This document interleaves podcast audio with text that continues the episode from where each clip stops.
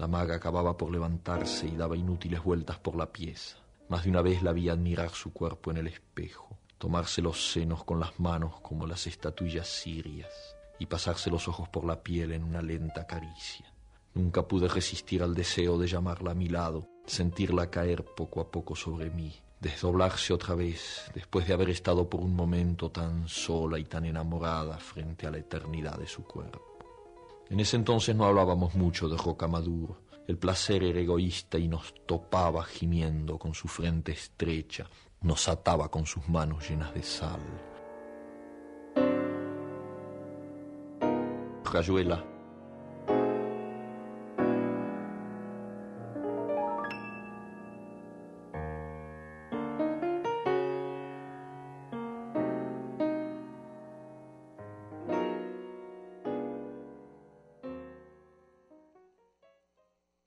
Facebook Radio Universidad de Guadalajara. Es hora de ponerle al séptimo vicio. Un viaje a las pantallas de la creación. Miradas al séptimo arte, a la manera de Red Radio Universidad de Guadalajara. Bienvenidos.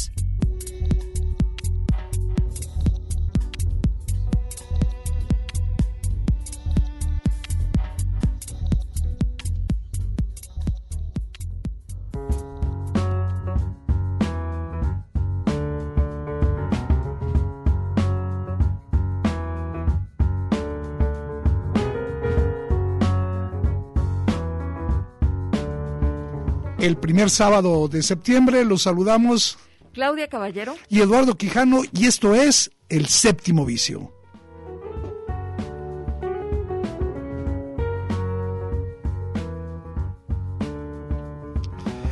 Claudia, pues ya estamos en lo que los clásicos llaman el mes patrio. Yo no sé qué tiene de patrio, pero este digo, están los festejos del 15, que todavía le, le falta un poquito, pero nosotros hoy eh, queremos ofrecer un programa que entiendo eh, va a tener muchas cosas, música, eh, una entrevista muy interesante con un estreno que está en cartelera, también qué está ocurriendo en el Festival de Venecia, donde buenas noticias para los cinéfilos, se han presentado por lo menos tres películas, se van a presentar cuatro películas mexicanas, pero se han presentado tres películas de directores famosos que han recibido las mejores críticas y ya, ya nos estamos eh, frotando las manos. También vamos a hablar, como siempre, de nuestra sección de series. Así que para luego es tarde, vamos comenzando escuchando esto.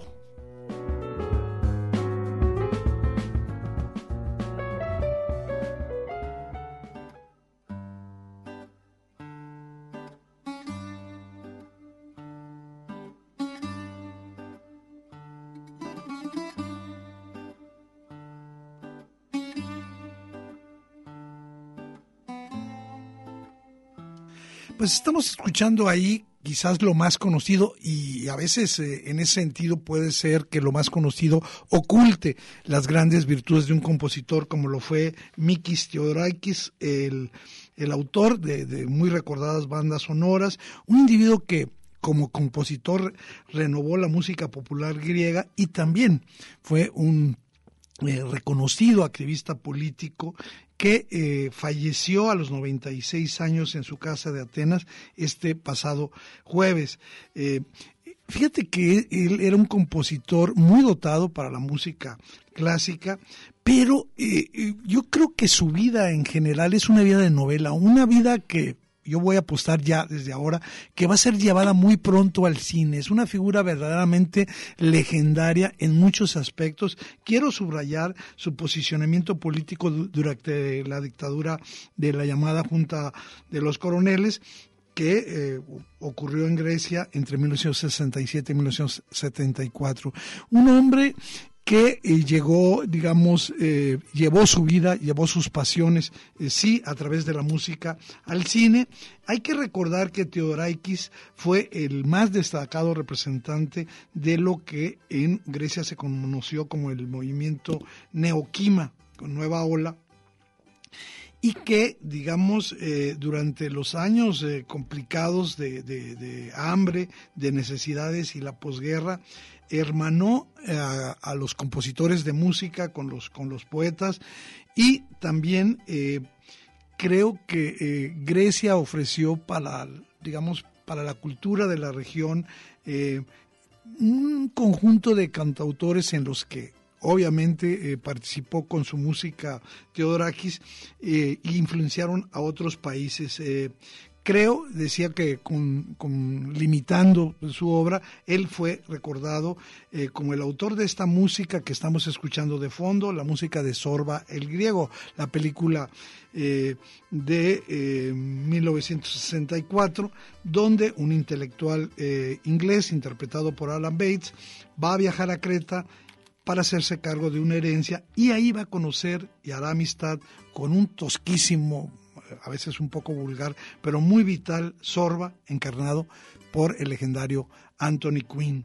En la película, esta película de Michael Kakoyanis, va a destacar algo que seguramente has visto y que eh, muchos eh, podrán ver en, YouTube, este baile eh, que se llama Sirtaki, esta danza griega, que baila Queen de una manera muy peculiar, pero muy poca gente sabe que esa, esa eh, particularidad no proviene de el, Sirtaki, sino de que en el momento de la filmación Anthony Quinn tenía una lesión en la rodilla.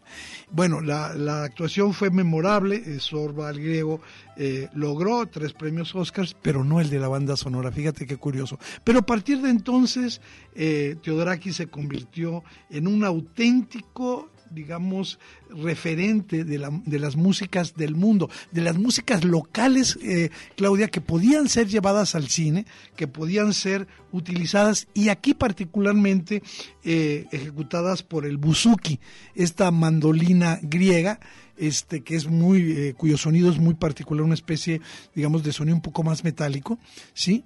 y que va a estar presente, también él incluye la, la guitarra española, pero bueno, él fue definitivo para que se reconociera que las músicas, digamos, típicas del mundo podrían estar en, las películas, ¿no?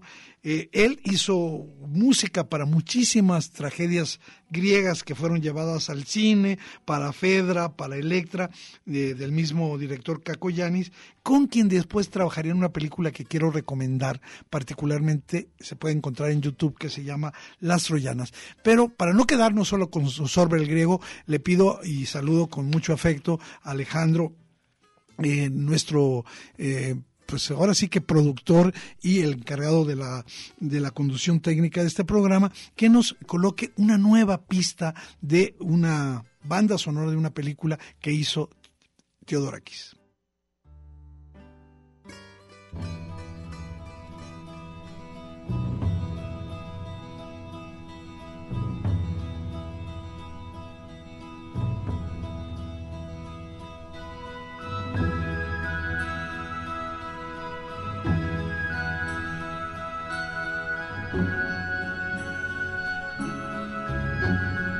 Bueno, fíjate Claudia que eh, Teodorakis eh, hizo también, dio el salto a Hollywood eh, con la banda sonora de un thriller, un thriller del gran Sidney Lumet llamado Serpico o Serpico, donde, digamos, no se dejó arrastrar por el oropel de Hollywood, él siempre estuvo, digamos, enfocado a su tarea política y es el momento de que recordemos también que él musicalizó una gran obra del director chileno Miguel Itín, eh, Actas de Marusia. Eh, y bueno, así como infinidad de películas para la televisión y documentales griego. Y él eh, tiene un un disco muy famoso, también se puede encontrar en YouTube, que es la musicalización nada menos que de la obra de Pablo Neruda, Canto General, un, disco de 1980 este, que eh, generó un, concierto y que vale muchísimo la pena. Eh, Mikis Teodorakis, eh, insisto, estamos dándole una pasada pues así, rapidísima a sus aportaciones al cine, pero yo quiero subrayar que es un hombre eh, donde, para utilizar la frase que se usa, ha muerto el hombre, pero ha comenzado la leyenda. Eh, va a llegar a ser un hombre más universal de lo que todavía es hoy, creo, a través de la difusión cinematográfica, eh, biográfica de su vida y, bueno, para bien de todos porque ha sido un hombre que ha hecho de sus capacidades creativas un, un digamos, una herramienta de transformación. Entonces, bueno, ahí estamos con eh, Teodorakis recordándolo y nosotros nos eh, vamos a, a, otra cosa, eh, Claudia, porque fíjate que se estrenó en la cartelera de la Cineteca de la Universidad de Guadalajara una película que ambos ya vimos, una película mexicana que vale muchísimo la pena. Eh, yo creo que es de ese tipo de películas a las que uno, digamos, a veces por el propio título a lo mejor no te llama demasiado la atención. Sin embargo, eh, cuando uno la, ve, cuando uno se toma la oportunidad de acercarse a esta película que, pues, este, eh, no sé tu, tu, opinión, pero clases de historia a mí me llamó mucho la atención. Es una película que me hizo pensar sobre muchos temas. Sí, Eduardo, creo que bueno, el séptimo vicio ya también em, empieza eh, en esta parte de hoy sábado a dar un recorrido por las carteleras y sobre todo por lo que tú has insistido muchísimo, que es esta producción desde México para el mundo de historias como, como esta, como esta precisamente de la que vamos a poder obtener mayor información, más detalles e incluso con el mismo director que es Marcelino Islas, con quien tendremos en breves momentos un, unas palabras, sobre todo porque, bueno, eh, lo interesante de ver aquí reunida una historia en la que convergen personajes de diferentes generaciones, Eduardo. Creo que ya hemos visto esto últimamente también. Te decía que la referencia de, de ver a una mujer que está atravesando un periodo en donde conflictivo, en ¿no? en donde en su vida además está pues definitivamente la parte laboral en, en una en una cúspide en donde pues no hay más que ya el retiro, a, ¿no? Fíjate que eh, lo dices bien y, y, es un tema que pocas veces se explora, ¿no? Es decir, hay un momento en la vida donde lo que has venido haciendo, en este caso, por ejemplo, ella es una maestra. Yo me identifiqué muchísimo con con ella y sobre todo con esta situación que en ciertos momentos causa la indiferencia de los alumnos a tus esfuerzos, no solo de los alumnos, a veces del conjunto de la institución escolar y el profesor está como, es un ente aislado, pero si además, eh, digamos por la edad, es el caso de la mujer de la historia, de, ahora sí que de clases de historia, eh, pues ella es una mujer eh, mayor, y también eh, pues saber que dentro de su vida conyugal pues está también pasando por uno de esos periodos yo digo en los cuales eh, pues ya ya hiciste todo lo que tenías que hacer ya has vivido todo lo que tenías que vivir. Y bueno antes eh, qué te parece mi estimado Alex si eh, eh, ponemos para ambientarnos en lo que es clases de historia una parte de lo que es el el tráiler el tráiler de clases de historia para luego irnos directamente a la entrevista que ya nos eh, platicaba Claudia Caballero.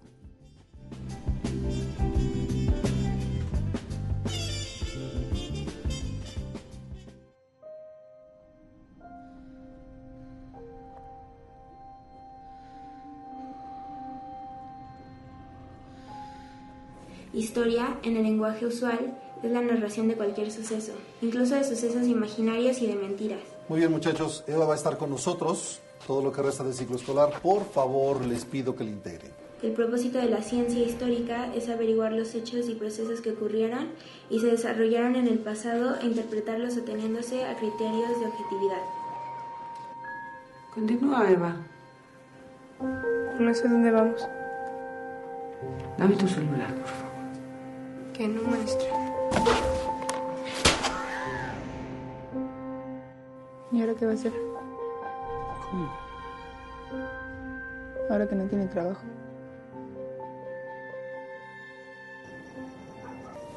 Estoy embarazada. Lo voy a abortar. Quiero pedirle ayuda. ¿Qué tipo de música le gusta?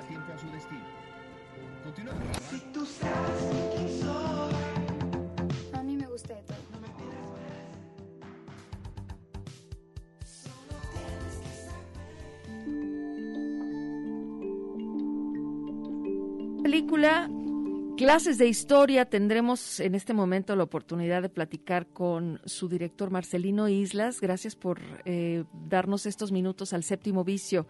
Buenas tardes. Hola, buenas tardes. Marcelino, gracias por tu tiempo. No, al contrario, gracias a ti, Marcelino. Pues se ha estrenado ya en, las pantallas eh, de todo México clases de historia, digamos en una corrida mucho más amplia. Y eh, aunque ya colocamos algunas ideas previas a hacer contacto contigo, sí nos gustaría eh, que tú mismo nos contaras, digamos, el origen, la motivación de este proyecto y un poco la historia de lo que va clases de historia.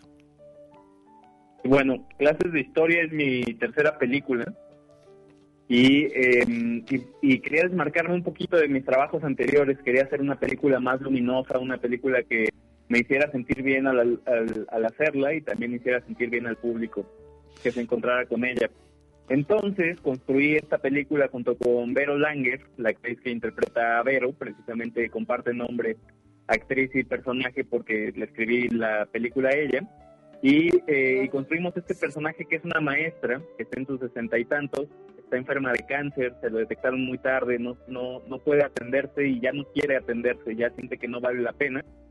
Y se va acercando poco a poco el personaje, hasta que conoce a Eva, que es una chica que entra tarde al ciclo escolar, y con quien tras un inicio ríspido empieza a generar una amistad que la va a llevar a vivir, a reconocerse, a sacar todas las, las cosas que tenía guardadas en el closet, debajo de la cama y a ser ella misma de, eso se trata Clases de Historia, ¿no? Es una película acerca de vivir, así me gustaría definirlo. Sí, nosotros ya la hemos visto, yo hago una pequeña corrección, como ya la vimos pensamos que ya se había estrenado, pero no, estamos, eh, eh, digamos, listos para, para su estreno, que será, eh, cuando menos aquí en Guadalajara, a partir del próximo día 9 sí, del jueves 9. Entonces, ahí está clases de historia. Fíjate que coincido contigo y, y, me parece una, digamos, una definición, un acercamiento muy interesante, contundente a la película. Es sobre las ganas de vivir, pero eh, eh, tú eh, utilizas dos personajes, digamos, de, dos entornos, una mujer muy, digamos, ya adulta en la, en la etapa, digamos, no, no, sé si decir final, pero en la, digamos, en la, en su gran madurez, y una chica que apenas está entendiendo qué es la vida. ¿Cómo construiste estos personajes? Sí, bueno, justamente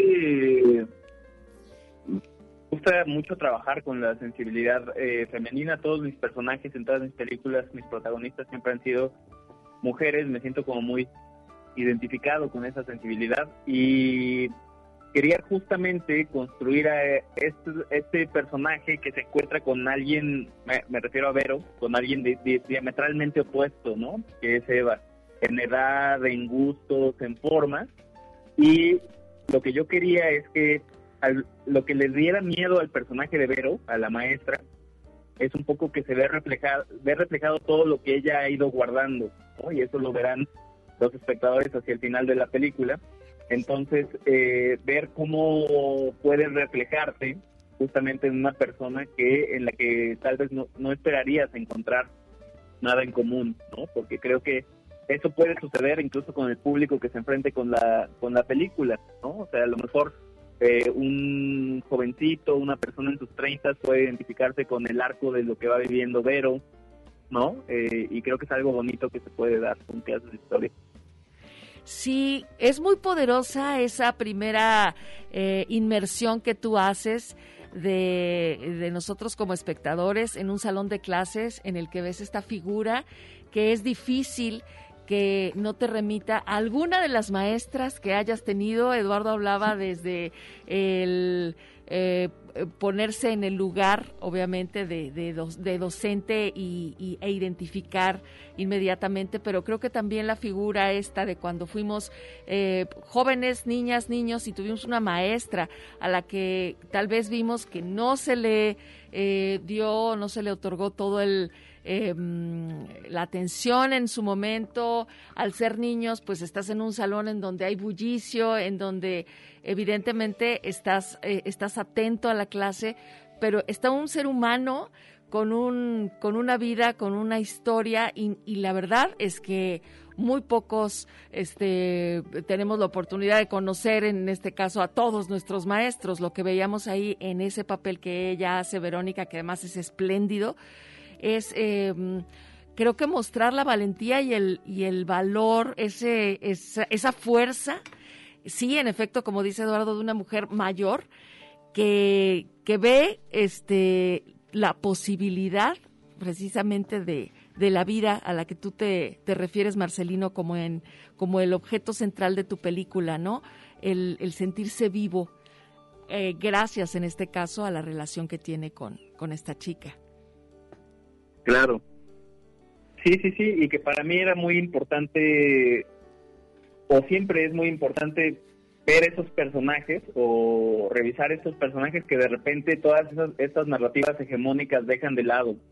Como bien mencionas, de repente puedes pasar y, ves a, esta maestra y dices, bueno, tal vez no tiene una vida interesante o no habría por qué echarnos un vistazo en esto, en esto que es tan cotidiano, pero yo creo que en lo cotidiano también podemos encontrar y encontrarnos nosotros, ¿no? Esto que hablábamos de la empatía, y del poder sentirnos representados, ¿no? Entonces, para mí es importante ese punto también. Clases de historia yo creo que va a sorprender en, en varias escenas, Eduardo, ¿no? Sí. Va, va a incomodar incluso. Yo creo que eh, algo que haces muy bien y, y, desde el principio eso me llamó la atención porque yo siempre he reconocido en Verónica una extraordinaria actriz que a veces le dan apel, apenas eh, papeles tangenciales, de secundarios, y aquí logra un, una centralidad pero con una capacidad de, como decía Claudia, de darnos una inmersión en el ser humano. E, eso me encantó de tu personaje, ¿eh? Verónica Verónica, ahora sí que las, la, la, Verónica que hace a Verónica es un personaje entrañable. Eh, creo que, aunque digamos la chica no está no está nada mal y, felicidades, creo que ambas eh, logran una química, una empatía soberbia. Creo que es, es una película que ya se merecía Verónica. Claro, sí, sí, sí. Eh, es una actriz impresionante y siempre menciona esto en las entrevistas, de que a, veces la buscan solamente para papeles de papeles secundarios, papeles de, de una persona sí, que, que, simplemente está ahí, un poco como, como adorno, y hay muchas cosas que tienen para ofrecer Pero y otros actores increíbles de, que a veces quedan fuera por esto mismo que hablábamos, ¿no? Las narrativas hegemónicas, ¿no? A veces por la edad, por el color de piel, hay actores que, que tienen muchísimo más para dar. Y, en este caso yo estoy muy, muy contento y en los festivales alrededor del mundo y en México siempre aplaudieron mucho, ¿no? E, e, eso que logra Vero y también esta química que logra con Renato. Oye, y, y, también, bueno, ya hablamos de ellas dos, pero también está Leonardo Ortiz Gris, está ahí eh, este, este chico José. En fin, eh, creo que es una película eh, en la que todos los factores para que ofrezcan en primer lugar, un relato convincente, una narrativa sólida, crítica, reflexiva, están puestos en clases de historia, pero además los elementos formales, música, actuación, eh, la fotografía eh, que va de diversos eh, contextos, siempre está mostrando lo que se necesita en la escuela, en la, en la casa de ella, en, en una discoteca, en fin. creo yo que clases de historia, decía Claudia, nos va a sorprender, pero yo digo, es una invitación a que veamos una historia en la cual eh, podemos decir eh, al salir es que aquellos que pensamos que están tan lejos de mí no lo están tanto. Aquel, aquel que por su edad, por su sexo, por su condición de género, por su manera de hablar, por como decías tú, por el color de piel, por lo que sea, yo lo veo como tan distante, no lo está. Eh, hay, hay, cercanías que no advertimos y creo que eso es uno de los grandes valores que tiene esta película, eh, su trazo humano, eh, creo que es donde más aciertas y pues tiene un buen ritmo, ¿no? Yo creo que debes estar, Marcelino, conforme, contento con esta película que se estrenará, Clases de Historia, a partir del próximo jueves 9. Sí, estoy emocionado, ¿no? Por, por poder compartir ya la película con el gran público la película la estrenamos en festivales desde el 2018, todo el 2019 estuvimos en festivales y en el 2020 íbamos a estrenar, pero nos, nos cayó la pandemia encima lo cual en su momento fue como una gran, bueno, es una, una gran maldición para todos, pero al final, a la vuelta de, la esquina, el destino nos pone esta fecha para estrenar, y creo que la película justo adquiere estas nuevas lecturas que son interesantes y que y que se dan debido al aislamiento en el que estamos viviendo, en el que necesitamos eso, ¿no? Tener, tener contacto, generar empatía, sentir un abrazo, que creo que es lo que lo que logra clases de historia, ¿no? Desde desde mi perspectiva. ¿Pensaste desde el principio en este título, Marcelino, para la película? Eh, el título de clases de historia viene un poco porque son clases de mi historia, ¿no? Todas las historias que suceden en la película son muy personales. Filmamos en la, en la escuela donde mi mamá es directora desde hace muchos años, donde yo estudié la primaria, ¿no? Entonces, regresar ahí, filmar en el pueblo de mi abuela, que es donde termina la película, en Villa de Contepec Hidalgo. El dinosaurio que aparece por ahí es un, un parque de diversiones al que yo iba de niño. Entonces, eh, sí, para, mí er, era, importante crear este retrato de luz a partir de todas las historias que me impactaron, entonces de ahí viene un poco el título de la película, además de, por supuesto, lo que sucede con los personajes, ¿no? Esta, esta maestra que se dedica a dar clases de historia, pero que no tiene está imposibilitada en un inicio de contar su historia propia, de ser ella misma y logras una vía maravillosa para acercarnos a ese tipo de historias eh, y ahora que nos das estas referencias biográficas personales la verdad que valoro muchísimo más lo que la experiencia que me produjo clases de historia, porque yo sí sentía, hace rato comentaba, esa humanidad, esa, esa parte tan sensible que se estaba transmitiendo una y otra vez. No sabía que tu madre era docente, pero sentía yo que se, que se podía, que se habías logrado transmitir eso. Yo, yo todavía eh, ejerzo como, como profesor y, y, la verdad sí sentí eh, esa capacidad, digamos, de involucrarnos, de estar con ella y con, con, ellas en, en, ese mundo. Pues muchas gracias, eh, Marcelino Islas, director de clases de historia, la película mexicana, sumamente recomendable. Lo vamos a recomendar este, que la vayan a ver el próximo jueves eh, 9 que se estrena. Eh, pues gracias por estar aquí en nuestro programa El Séptimo Vicio por la invitación y sí, ahí nos vemos el 9 de septiembre y aprovecho para decir que el 7 de octubre en el Festival de Guadalajara estreno mi nueva película, Mi novia es la revolución.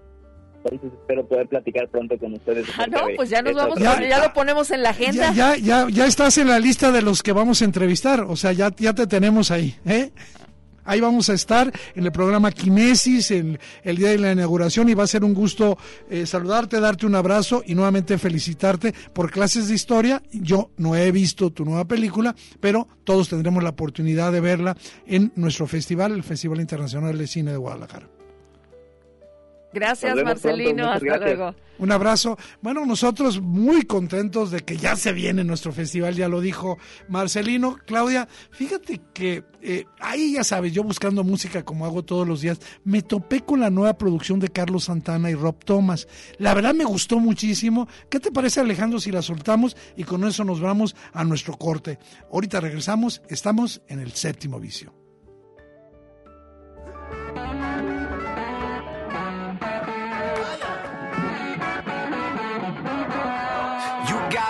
Losing my head. I never know what I said. You got me spinning around and around. I never know if I'm right, but I've been feeling tonight that we can make all the walls come down. And now I'm singing, ooh, cause I feel like I want you. We're coming to life, and today is a brand new day.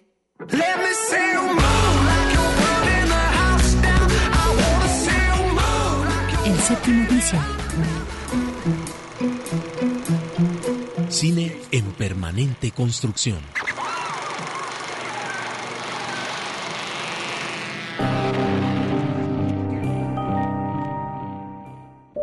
El séptimo vicio. El séptimo vicio. El cine en suspensión radiofónica.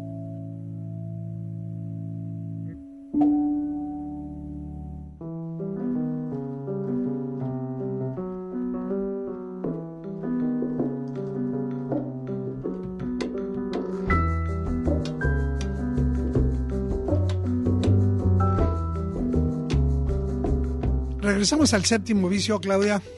Tú has estado en el Festival de Venecia. Sí estuve una sola vez y no, y bueno, perdón por, eh, he estado varias veces en Venecia y eh, particularmente eh, asistí a una bienale no solamente de cine, sino de, de artes plásticas y es maravilloso.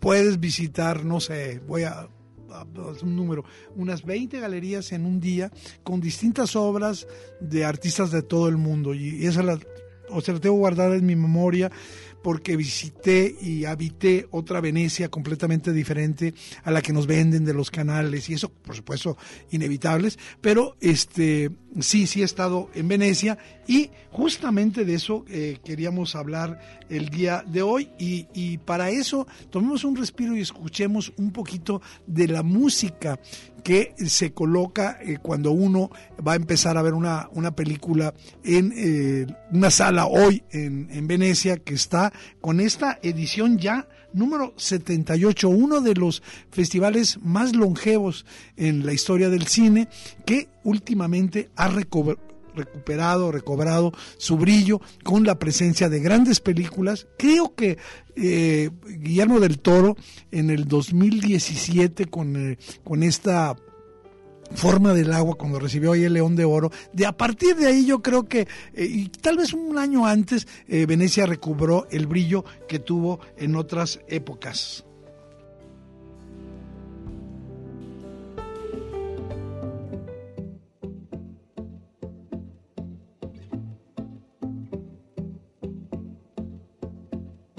Y bueno, ¿qué ha pasado en Venecia? En Venecia que comenzó el miércoles, eh, el miércoles 1 eh, de septiembre, pues nos llegan muy buenas noticias, eh, fuera de micrófonos comentábamos emocionados que por lo menos la película con la película La Gala de Apertura, que fue nada menos con la película de Pedro Almodóvar, Madres Paralelas, con la actuación estelar de Penélope Cruz haciendo el papel de una madre fotógrafa ya cuarentona, este bueno, recibió eh, Standing Ovation, eh, Almodóvar se habla de una película no solo, digamos, de, de, enorme madurez, sino de gran calidad, que a lo mejor no tiene los atributos técnicos y formales que tuvo Dolor y Gloria, pero que sin embargo tienen una historia contada a un ritmo eh, maravilloso. Todo lo que llega de Venecia sobre Madres Paralelas, pues es, es pues muy, muy bueno, Claudia. Pues sí, quienes este, eh, somos fans de mm, este cine de Almodóvar, pues definitivamente nos da mucho gusto saber escuchar y, estar atentos a lo que en el Festival de Venecia también ha podido compartir sobre esta, eh, eh, bueno, obviamente su filmografía y el toque personal, la historia. Sabemos todos cuánto le apasionan al Almodóvar las mujeres, los dramas de estas madres y, en entrevistas que incluso tú mismo le has hecho, eh, hemos podido escuchar aquí en el séptimo vicio como, híjole, bueno, parece que cada vez se enriquece más a esos personajes en donde él encuentra estos detalles y, los lleva a todo su potencial. A mí la verdad es de que eh, estoy eh, grata de saber que dicen que es una de sus películas más bellas, esta de Madres Paralelas, o sea que estaría esperándola ya ansiosamente. Sí, yo creo que la tendremos por ahí y si no es a finales de, este año, muy al principio, porque es una película que la gente ya espera. Y bueno, hablando de personajes femeninos, ahí hay otra película que ha cautivado, es dirigida nada menos que por un latinoamericano, por el director chileno Pablo Larraín, el que ya nos había entregado la biografía cinematográfica de Jacqueline Onassis, este, de Jackie Kennedy, con la famosa película Jackie, bueno, también director de, de Emma y de otras muy buenas películas, El Club, por ejemplo, y ahora presentó su más reciente película en Venecia, Spencer, obviamente eh, sobre Diana Spencer, Lady D, la princesa Diana, como quieran llamarle, y pues eh, es otra película que ya se habla en estos momentos de que la soberbia actuación, caracterización de Kristen Stewart como eh, Lady D está ya, digamos, como una de las favoritas para el Oscar del año que viene, ¿no? Creo que eh, lo que se ha hablado, el propio, la imagen del póster, del propio tráiler que hemos visto, eh, hablan de una, pues ahora sí que de una, de una fábula a partir de una tragedia, ¿no?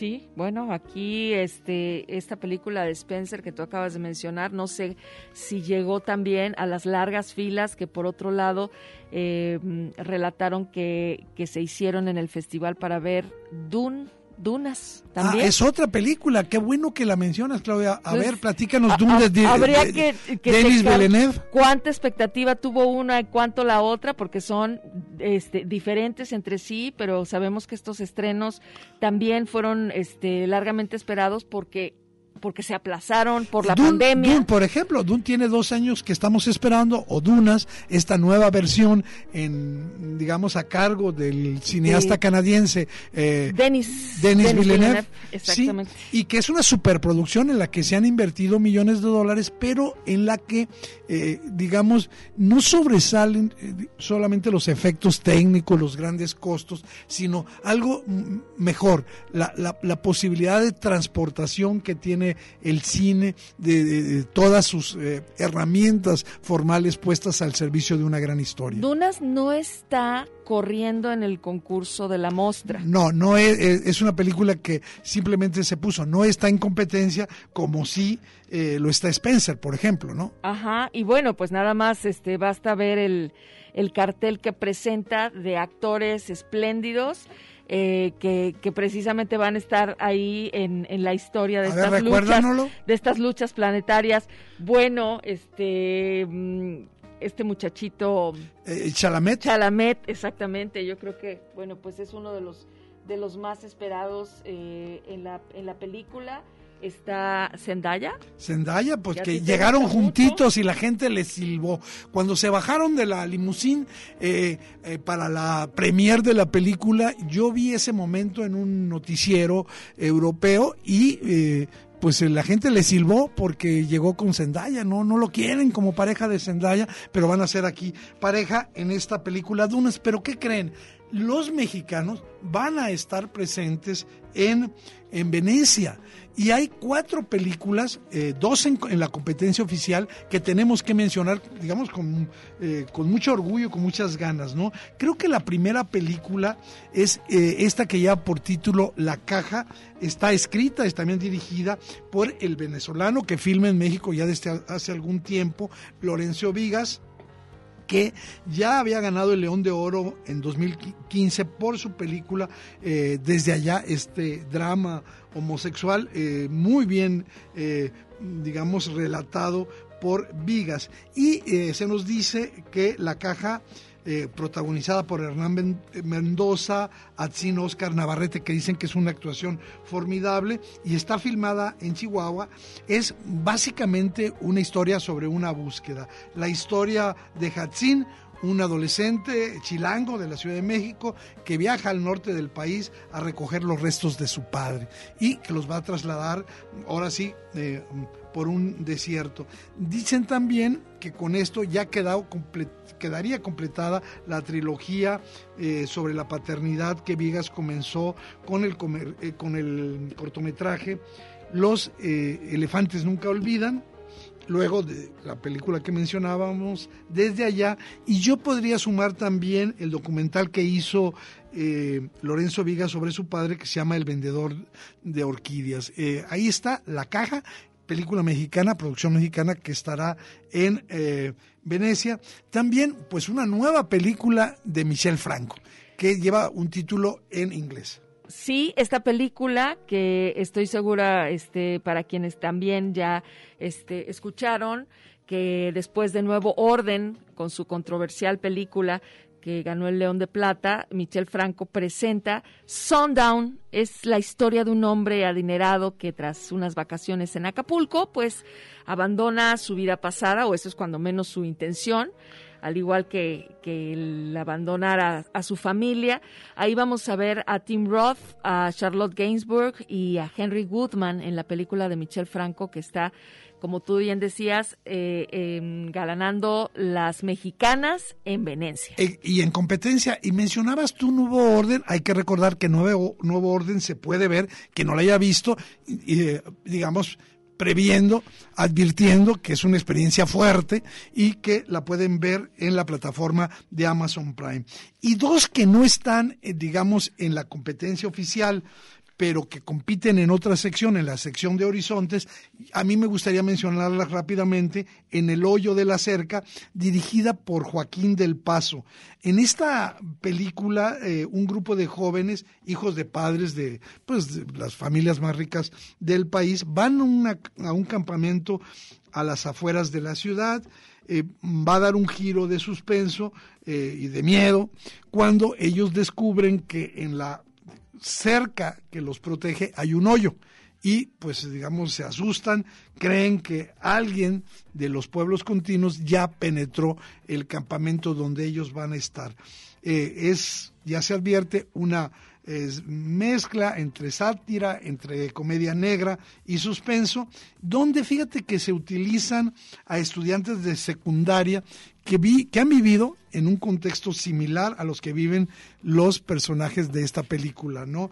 Eh, tenemos que recordar que Joaquín del Paso eh, ya nos había entregado una excelente película, Maquinaria Panamericana, la recordarás, está disponible en la plataforma Filmin Latino, y esta película, El hoyo en la cerca, eh, está, digamos, planteada como una crítica al sistema educativo de las educaciones privadas, particularmente a las que tienen como base la religión católica, ¿no? Y que desde el punto de vista de esta película, pues este, este tipo de formación lo único que hace es consolidar estructuras de poder hechas para que los personajes, para que los individuos eh, creen barreras psicológicas para acercarse a los demás. Ahí está esta película, El hoyo en la cerca, y la última es la de El duro uruguayo que hace películas en México, conformado por Rodrigo Pla y Laura Santullo, eh, con la película El otro Tom, ¿no? Es una madre, eh, pues en condiciones económicas precarias, que tiene que hacer uso de los servicios sociales y de pronto un día le avisan de la escuela de su hijo que pues es un niño problema, ella va a tener que acudir al sistema público de salud donde se le diagnostica algo que obviamente conoces muy bien Claudia, el trastorno por déficit de atención e hiperactividad y pues él va a ser atendido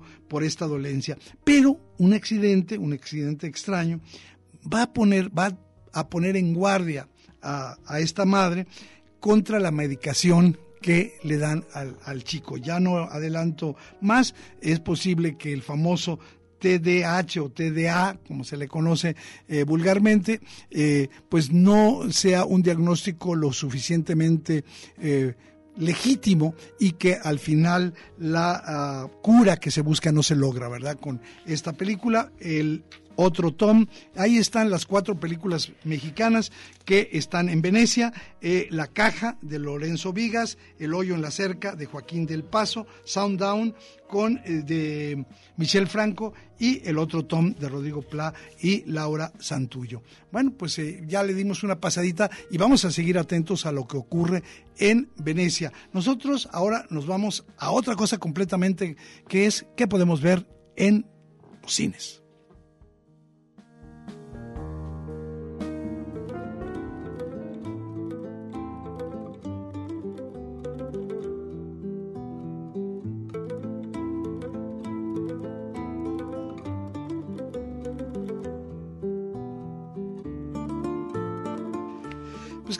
Creo que de los estrenos que hay, y particularmente en la Cineteca de la Universidad de Guadalajara, yo destacaría eh, esta animación, esta animación que ya había venido en el Tour de Cine francés y que ya habíamos comentado y que merece muchísimo la pena, sobre todo para quienes pueden y, en, condiciones de suma seguridad ir a ver una película eh, de las que se llaman para toda la familia, yo destaco El Gran Cuento de los Osos, una animación francesa eh, que está basada en el libro de Dino Bussati, La famosa invasión de los osos en Sicilia.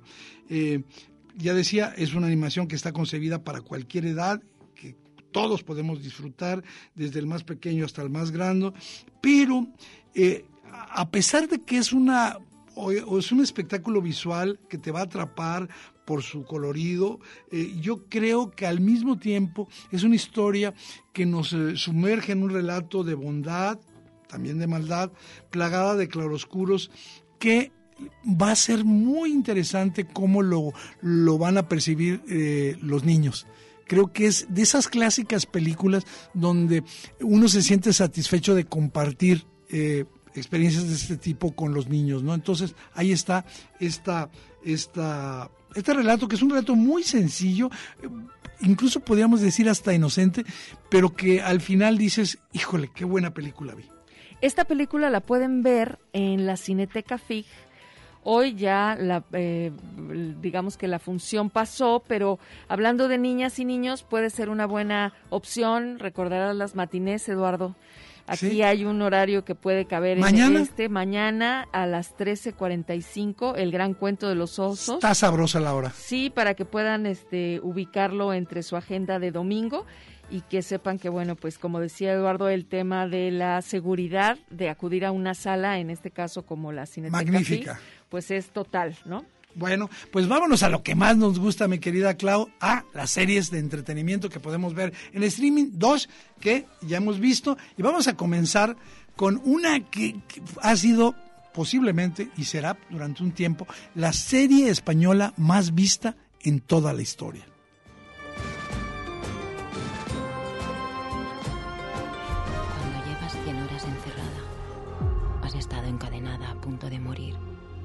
Perdido a tu mejor amiga, esas 100 horas te parecen 100 años. Lisboa para profesor. Hola, Lisboa. Es posible que esta sea la última vez que hable con vosotros. Los tenemos. Capitán, voy a traer militares, de los que solo salen victoriosos o muertos.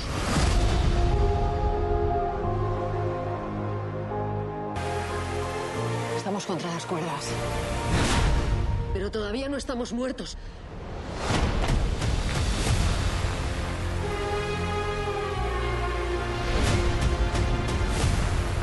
Es la última, gordo. ¿eh? Fuerza, carajo.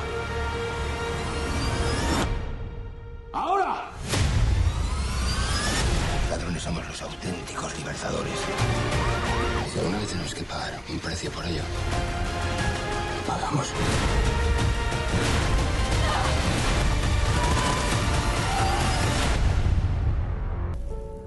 Importantes son en los que comprendemos que ya no hay retorno.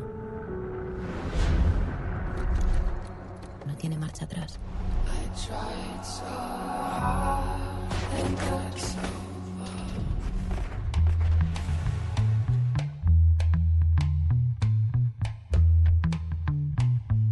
Ocurre que cuando estás tan eh, cercano a estas series que además te van regalando una temporada y la otra y en cada una de estas te incrementan la adrenalina, pues ya los personajes son como de tu familia. Si yo eh, mencionara eh, Tokio, Denver, Río, el Nairobi. Nairobi, Berlín, Helsinki. Habrá quienes se quedaron en la primera temporada o siguieron dos, tres, ya está la quinta temporada de la Y Casa en la de Papel. temporada final eh, se decidió, obviamente por cuestiones económicas, que el estreno que apenas fue ayer, yo logré ver así, eh, ya casi hasta la madrugada, tres capítulos de los cinco en los que se conforma esto que se llama el volumen 1 de la temporada 5. La, eh, el volumen 2, que ya será los últimos cinco, están programados para el 3 de diciembre.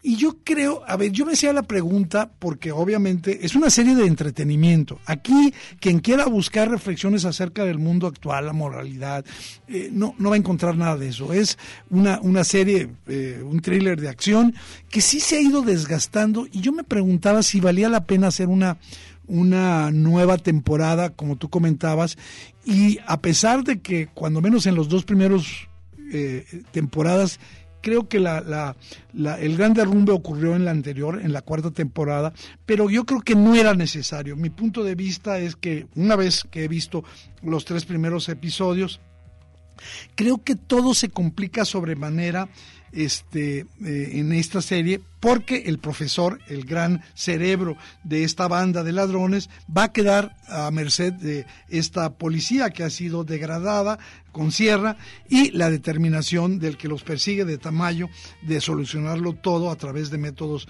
violentos.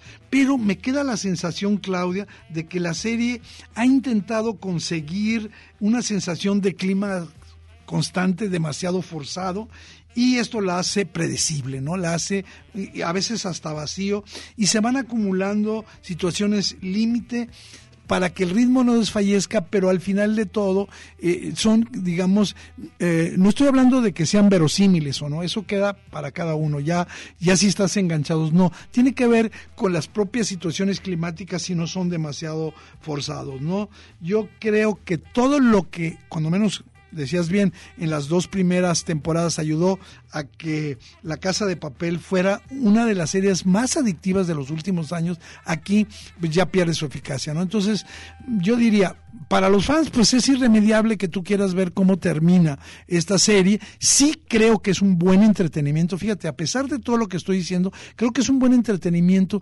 porque eh, las actuaciones están muy cuidadas, la producción es muy buena. Creo que aquí le metieron mucho dinero a la producción, a los efectos, pero... Eh, insisto, eh, lo que se llama el guion o el desarrollo de la historia se va un poquito por un lado. Bueno, pues para aquellos que ya la estaban esperando, ya está, ya la pueden ver. Fíjate que yo soy de, ese grupo en el que mm, me parece entretenimiento, pero no me enganchó, no resultó adictiva para mí esta casa de papel. No. Veía yo la película, la película que, que de hecho se obsequiaron boletos aquí en el séptimo vicio, ¿te acuerdas? Atraco a la casa de moneda. Exactamente, entonces bueno, pues sabemos que también hay tantas historias alrededor de esta casa de moneda de España, ¿no?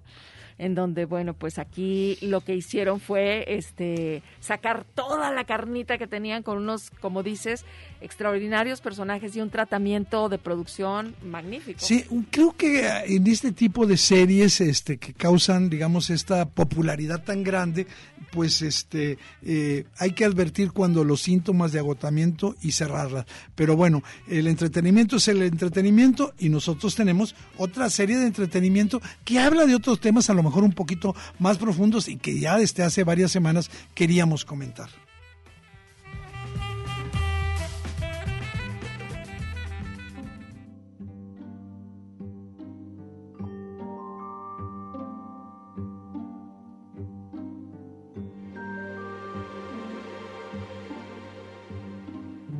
terror, pero no es de terror. Parece de terror, pero no es.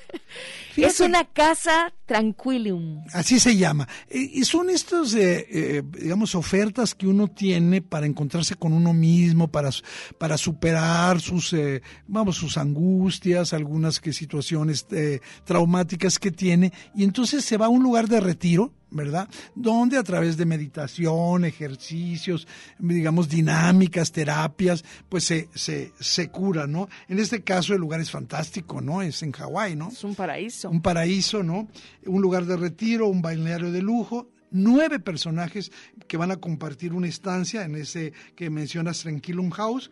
Y eh, eh, dije en Hawái, no, es en Australia. Es en Australia. Sí, y yo creo que esos nueve, nueve personajes diferentes es lo que hace eh, interesante a la serie, ¿no? Porque nunca te cansas de un personaje y vas a otro y vas a otro. En realidad lo que les ocurre no es tan interesante sino los propios personajes, por ejemplo, la actuación de Melissa McCartney, ¿verdad? Ahí es el personaje es muy bueno. Sí, creo que lo que vamos a ver son actores de diferente talla también. A mí me parece, eh, en el momento en que lo vi en la cartelera, dije yo quiero ver algo más de Michael Shannon. Yo sí soy fan, tú sabes, de Bobby Cannavale. Y creo que no nos da, este, no, no, no me deben, igual como acabas de decir, Melissa McCarthy. Regina eh, Hall. Sé que a ti te encanta Nicole Kidman. Y es el personaje principal, diríamos, porque es la gurú que los quiere curar. Exactamente. Fíjate que ante esta diversidad de, eh, por un lado, las historias y los personajes.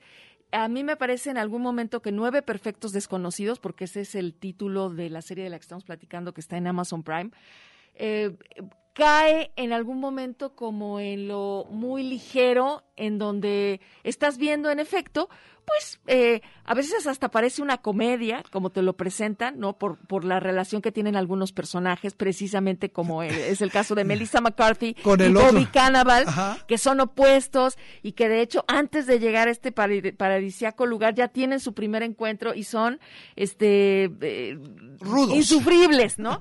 Eh, ahora, están, eh, creo que lo que juegan es con la expectativa y me parece eso muy rico porque te van llevando con una historia que tú lo dijiste, es llegan a un lugar para curarse, para encontrar, por así decir, esa paz que el Para mundo no les ha rescatarse a sí dado. mismos, ¿no? Y entonces hoy que sabemos el tema de la enfermedad y el de la salud en crisis, pues yo creo que se vuelve también algo muy común que se está buscando, ¿no? Y a través de estos este, lugares o de estas figuras como gurús, eh, como coaches, pues creo que podrá ser un tema muy similar, muy cercano para mucha gente y en donde también corre justo ese riesgo de la eh, de la charlatanería en algún momento. Que ahí ¿no? vamos a ver por qué eh, la gurú, este, eh, interpretada magníficamente por Nicole Kidman, pues los va a rescatar. Claudia, pues ahora sí que como cada vez el tiempo nos ganó,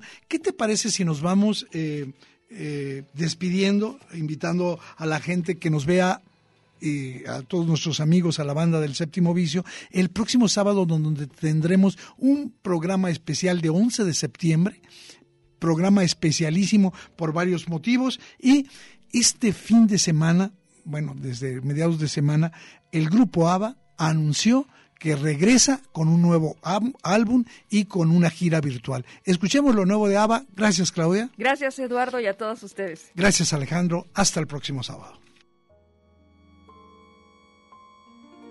A while ago I heard the sound of children's laughter.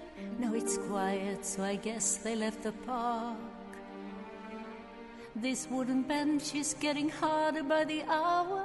The sun is going down, it's getting dark.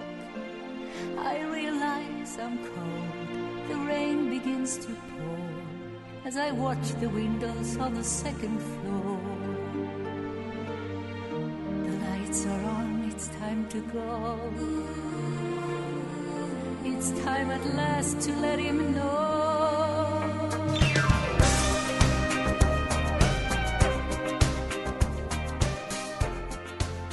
El séptimo vicio. La cultura del cine en imágenes sonoras. Un viaje a las pantallas de la creación. Escúchanos todos los sábados desde las 3 de la tarde. Hasta la próxima.